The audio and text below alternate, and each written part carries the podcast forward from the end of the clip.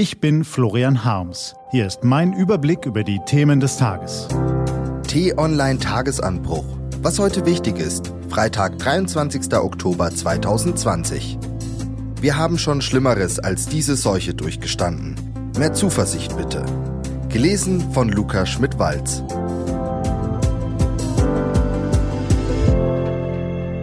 Bevor es losgeht, ein kurzer Spot.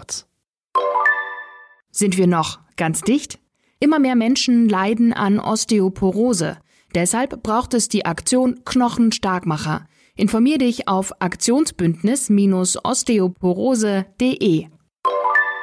Was war? Meine Großeltern sind schon lange tot. Aber ich erinnere mich an viele ihrer Worte. Meine Großmutter erzählte mir, wie schwierig es war, in der Nachkriegszeit fünf Kinder aufzuziehen. Sie arbeitete hart, versagte sich vieles. Als ihr Mann starb, musste sie alles alleine machen. Sie nahm es auf sich und blieb trotz der Mühen und Entbehrungen eine liebenswerte und humorvolle Frau. Meine andere Omi hinterließ viele Briefe, die mein Onkel und meine Tante gesichtet und abgetippt haben.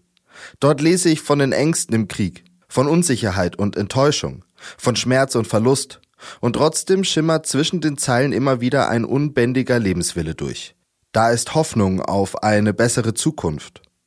Später habe ich meine Omi als lebenslustige und großherzige Frau kennengelernt. Ich denke gerne an meine Vorfahren. Ich male mir die Szenen aus, die sie mir von den Schlachtfeldern in Russland, der Todesangst aus einem sinkenden Lazarettschiff im Mittelmeer und den Ruinen im zerstörten Deutschland geschildert haben. Was haben diese Menschen erlitten? Was haben sie durchgestanden? Und haben dabei trotzdem ihren Lebensmut, ihre Empathie und ihren Elan nicht verloren. Eine enorme Leistung, Sie packten an, statt zu wehklagen. Sie steckten den Kopf nicht in den Sand, sondern blieben zuversichtlich. Es muss ja weitergehen. Wir stehen das durch. Irgendwann wird es besser.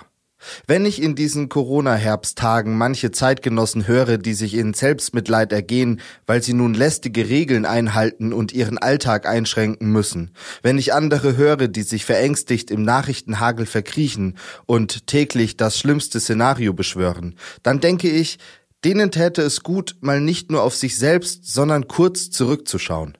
Sich an die Vorfahren zu erinnern, die ungleich größere Krisen durchzustehen hatten, als wir heute. Und die trotzdem mutig und energiegeladen blieben. So haben sie unser Land wieder aufgebaut, unseren Wohlstand erwirtschaftet, uns die Freiheit ermöglicht, die wir heute so selbstverständlich genießen. Ich finde, einigen Leuten täte es in diesen Tagen gut, weniger zu nörgeln, weniger zu bangen und mehr Zuversicht zu zeigen. Wir werden diese Pandemie durchstehen. Und danach geht es wieder aufwärts in unserem schönen Land. Was steht an? Die T-Online-Redaktion blickt für Sie heute unter anderem auf diese Themen. Die Organisation für wirtschaftliche Zusammenarbeit und Entwicklung informiert heute über ihre Erkenntnisse, welche sozialen und wirtschaftlichen Folgen die Schulschließungen aus dem Frühjahr haben. Florian Harms ahnt, sie sind gravierend. Das EU-Parlament stimmt über die Bezeichnung von Fleischersatzprodukten ab. Dürfen künftig auch Lebensmittel, Wurst, Steak oder Burger heißen, die gar kein Fleisch enthalten? Jetzt setzen sie sich also doch wieder zusammen, die Briten und die EU-Unterhändler. Nur noch drei Wochen bleiben, um einen Handelsvertrag festzuzurren. Diese und andere Nachrichtenanalysen, Interviews und Kolumnen gibt's den ganzen Tag auf t-online.de. Das war der T-Online Tagesanbruch vom 23. Oktober 2020. Produziert vom Online-Radio- und Podcast-Anbieter Detektor FM. Morgen gibt's dann den Tagesanbruch am Wochenende mit dem Rückblick auf die wichtigsten Themen der Woche. Ich wünsche Ihnen einen frohen Tag. Ihr Florian Harms.